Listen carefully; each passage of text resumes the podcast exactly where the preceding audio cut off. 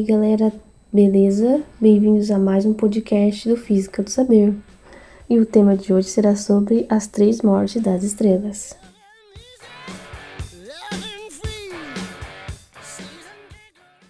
As estrelas nascem, vivem e morrem. Até mesmo o Sol um dia também vai acabar. Um dia daqui 5 bilhões de anos. E aqui vai uma curiosidade. Você sabia que quando olhamos para o céu, uma parte das estrelas que vemos já morreram há muito tempo? É que a sua distância de nós era tão grande que quando a luz que emitiram chega aqui, elas mesmas já não existem. As estrelas se formam quando uma enorme nuvem de gás começa a se concentrar, ficando cada vez menor e mais quente.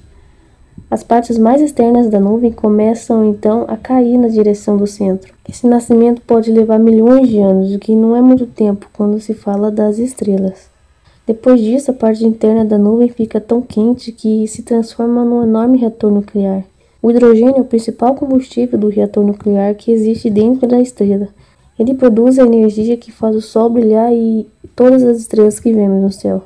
Então aí começa a parte mais longa da vida da estrela que pode durar muitos bilhões de anos. Depois desse longo período, o combustível da estrela acaba e então ela começa a morrer. As estrelas não morrem todas do mesmo jeito, dependendo da quantidade de massa, elas podem morrer de três maneiras diferentes. Depois que a estrela se forma, ela mantém o seu tamanho pela maior parte de sua vida.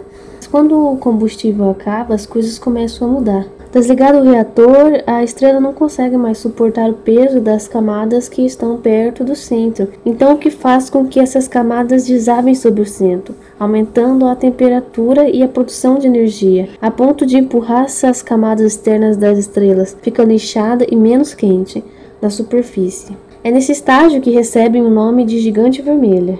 Se a estrela tiver uma massa pequena como a do Sol, mais ou menos, ou um pouco mais pesada, ela começa a tremer até expulsar de uma vez só toda a sua camada externa.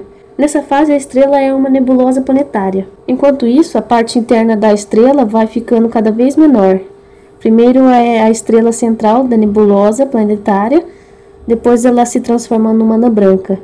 Sem combustível, ela vai esfriando aos poucos até se formar numa anã negra. Se a estrela tiver uma massa maior, digamos que oito vezes mais pesada que o Sol, sua morte é mais violenta e espetacular. Esgotado o combustível, ela também fica instável e sofre as mesmas tremedeiras que as outras, mas a matéria é tanta que a queda sobre o núcleo é muito violenta. A estrela pode até acabar explodindo, formando uma supernova. A parte externa é expulsa violentamente para o espaço, enquanto a parte interna, o núcleo, fica tão pequena e densa que uma colherinha deste material pesaria milhões de toneladas. Esse núcleo é chamado de estrela de nêutrons. Ele gira muito rapidamente produzindo ondas de rádio e de luz. Por causa desse movimento de rotação, o brilho da estrela aumenta e diminui. Essa fonte de luz intermitente é conhecida pelo nome de pulsar. Quando uma supernova explode, Onde antes havia uma pequena estrela fraquinha, aparece no céu uma estrela muito brilhante. Esse fenômeno é raro, pois não são tantas estrelas grandes assim. Por isso, os astrônomos estão sempre esperando ansiosamente por uma explosão dessas. E se a estrela for muito, muito grande, 30 vezes mais, mais pesada que o Sol, ou ainda mais, nesse caso, quando acaba o combustível, as partes externas caem sobre o núcleo de uma forma violentíssima na verdade, a atração em direção ao núcleo é tão forte que nada consegue escapar, nem mesmo a luz. Como a luz não escapa, esse corpo é escuro, por isso recebe o nome de buraco negro. E como podemos é, observar o buraco negro? Isso é muito difícil, mas para a felicidade dos astrônomos, muitas estrelas nascem aos pares, ou até mesmo em grupos maiores, como se fossem gêmeas. Assim, se um buraco negro se transforma perto da outra estrela, ele vai acabar engolindo o um pedaço dessa estrela e ao cair em direção ao buraco negro, esses pedaços se aquecem muito e formam um disco.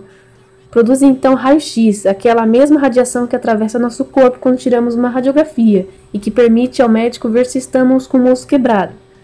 Observando esses raios-x, os astrônomos podem saber da existência dos buracos negros, mesmo que estes não possam ser vistos diretamente. Agora já sabemos o que acontece com as estrelas pequenas, as médias e as mais grandonas.